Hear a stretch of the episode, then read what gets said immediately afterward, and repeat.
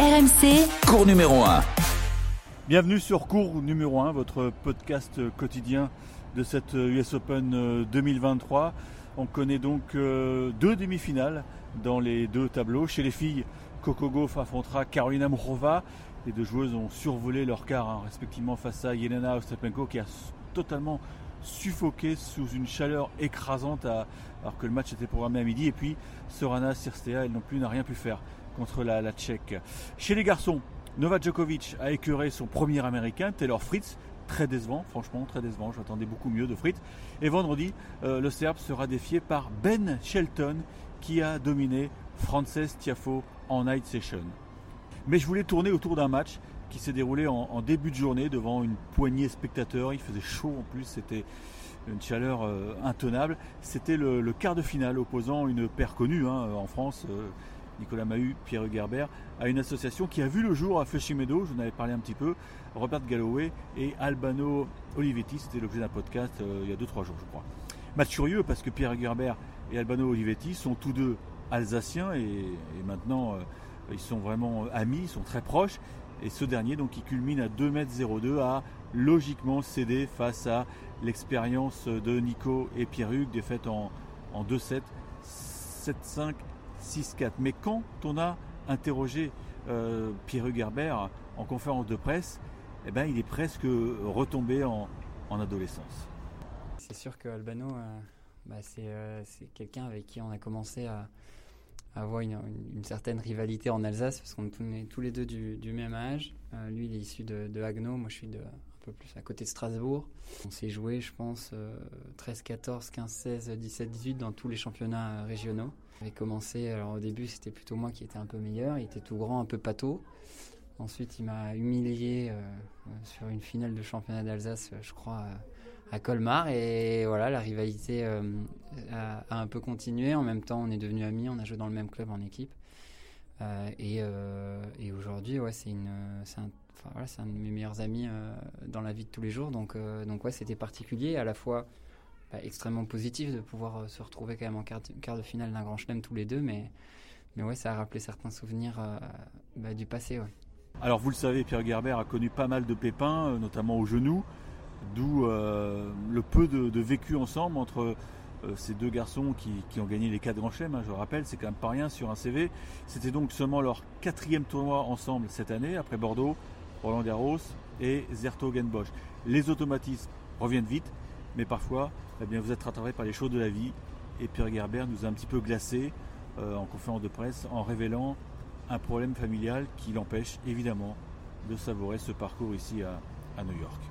J'ai eu un deuxième enfant aussi il y a 4 mois en plus des, de, tout ce qui m'est arrivé euh, niveau blessure. Et ouais, non, il est à l'hôpital depuis, euh, depuis vendredi matin. Il est toujours à l'hôpital et il sera à l'hôpital jusqu'à euh, lundi prochain. Donc c'est assez intense. Je parle c'est pas évident et en même temps, à chaque fois que bah, que je me lève, j'ai pas forcément des très bonnes nouvelles, mais je me dis que j'ai pas le droit de lâcher de toute façon et que et que je les retrouverai après et qu'on prendra le temps ensuite de gérer tout ça derrière. Mais mais oui, voilà. Donc c'est c'est assez secondaire un peu les résultats et je vais aller jusqu'au bout de ce qu'on peut faire ici et et je rentrerai en, espérant que, les nouvelles soient pas trop mauvaises, retrouver ma famille, voilà, une fois que ce sera terminé. Alors l'idée de prendre le premier avion lui a sans doute traversé l'esprit, mais il a décidé de rester aux États-Unis. Son épouse Julia est en Suisse, elle gère l'hospitalisation de Léandre. Pierre Gerber, lui, bon, il essaie de mener à bien le, projet US, même s'il a forcément la, tête ailleurs. Et on sait que la course olympique a débuté. Un titre à Feuchier-Mélos pourrait relancer la, paire tricolore. Je rappelle les critères de sélection pour Paris 2024. C'est assez sévère, c'est pas simple.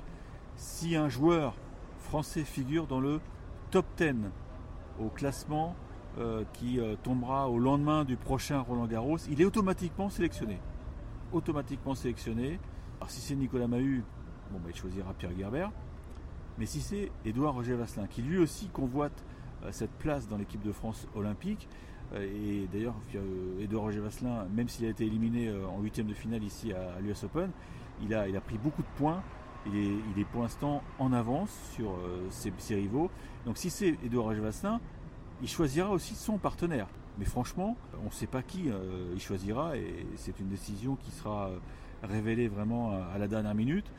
Et peut-être aussi que euh, le chef de la délégation olympique, à savoir Sébastien Grosjean, euh, pourra euh, l'orienter, le conseiller. Parce que, effectivement, ça peut être n'importe qui, mais ça peut être aussi un des quatre joueurs sélectionnés en simple. On espère déjà qu'il y aura quatre joueurs français sélectionnés en simple. Il fallait revenir là-dessus sur ces critères qui sont très importants. Alors, pour Nicolas Mahut, il est bien compris, la situation n'est pas facile. ce parcours à l'US, donc 7 qualifs pour les demi, bah, ça le conforte. Ça le conforte dans, dans une chose, dans, un feeling qu'il avait. Écoutez-le. Je vais pas vous mentir, j'ai une saison difficile. Euh, à la fois, c'était compliqué parce que c'était assez nouveau pour moi. C'est inédit de devoir euh, trouver, chercher des partenaires chaque semaine. Euh, regarder déjà, au-delà de chercher un partenaire, c'est de trouver un partenaire avec lequel je pouvais rentrer dans les, dans les tableaux parce que mon classement avait chuté. C'était assez compliqué, mais en même temps, c'était assez enrichissant parce que j'ai joué avec plein de partenaires différents. J'ai appris encore plein de choses. Donc c'était bien. Mais voilà, oui, c'est vrai que ce, ce tournoi-là me fait beaucoup de bien déjà parce qu'on se retrouve avec Pierre-Hugues, parce qu'on est performant, parce que aussi euh, ça me donne aussi raison. Parce que j'ai entendu toute l'année, ouais, euh, t'aurais dû jouer avec un tel, t'aurais dû jouer avec un tel, t'aurais dû faire ci, t'aurais pas dû faire ça. Et je l'ai entendu depuis huit mois et, euh, moi j'avais quand même la conviction qu'avec Pierre-Hugues on pourrait encore faire quelque chose. Alors bon, voilà, pour l'instant notre temps n'est pas terminé, on est en demi, on va pas non plus s'enflammer.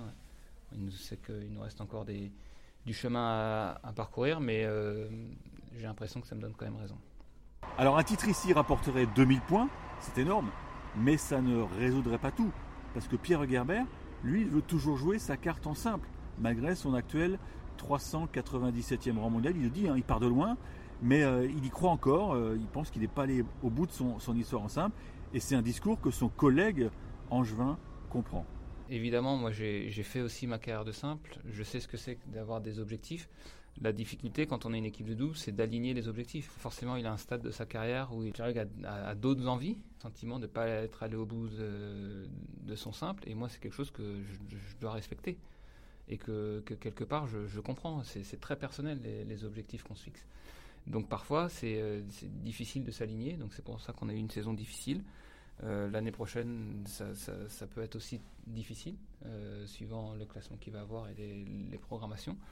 Mais ça n'enlève rien à ce qu'on a déjà, ce qu'on a fait ensemble et ce qu'on est encore en train de faire euh, actuellement et, puis surtout la relation qu'on a. On va essayer de. Allez, si on arrive à jouer peut-être deux, trois tournois, peut-être d'ici la fin d'année, ça serait bien. Peut-être. Nicolas Mahut, il force un peu l'admiration hein, parce que il est fit, il s'entraîne comme un forcené. C'est vraiment un exemple de, de professionnalisme.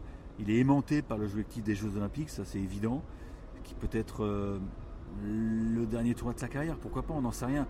Et je l'ai interrogé sur euh, cette longévité, et bon, euh, il nous raconte un peu comment bah, il gère les, douleurs de son corps. Bah, je m'entraîne dur, beaucoup. J'essaie de, faire attention aussi à surcharge, de, faire l'équilibre entre s'entraîner et puis, récupérer, c'est très fin parce que quand tu as 25 ans, tu peux faire des charges d'entraînement importantes. Quand on a 40, 41 et bientôt 42, il ben, faut, être, être plus vigilant parce que c'est difficile. Mais par exemple, aujourd'hui, je sais que j'ai souffert avec la chaleur. Moi, c'était dur. Il dit lui-même, hein, c'est dur physiquement. En plus, il fait très très chaud et humide ici à New York, donc ça, n'arrange pas la situation. Mais euh, il est déterminé, euh, toujours aussi motivé. C'est vraiment euh, un régal de le voir jouer. Euh, on, note au passage que dans peu de temps, il défendra les, couleurs de l'équipe de France en Coupe Davis à, Manchester. Mais en attendant, il a la tête à New York. Jeudi, les deux bleus affronteront l'Indien Rohan Bopana et l'Australien Matt Ebden. Donc pour la place en finale, c'est un match qui vaut évidemment très cher dans l'optique de Paris 2024. On peut s'empêcher pour conclure ce podcast d'avoir évidemment une pensée particulière pour toute la tribu de Pierre-Hugues Herbert. Je vous dis à demain pour euh, revenir sur euh, le D10 euh, qui s'annonce passionnant avec notamment une night session de folie entre Sacha Zverev et Carlos Alcaraz. On espère que Zverev, l'Allemand, a, récupéré de ses, efforts contre Sinner parce que croyez-moi, il n'était pas beau à voir ce coup de 2h du matin. il, révélait notamment que l'humidité les avait tués, les deux là et qu'il avait dû changer euh, trois fois de, paire de chaussures parce que à l'intérieur c'était de la flotte. Voilà, c'est aussi ça l'US Open. C'est un tournoi brutal et euh, donc on attend de, voir comment ça va se passer euh, entre ces, deux garçons, Alcaraz et, et C'est incontestablement l'affiche de ce mercredi. Allez, bonsoir, bonsoir, ciao, ciao.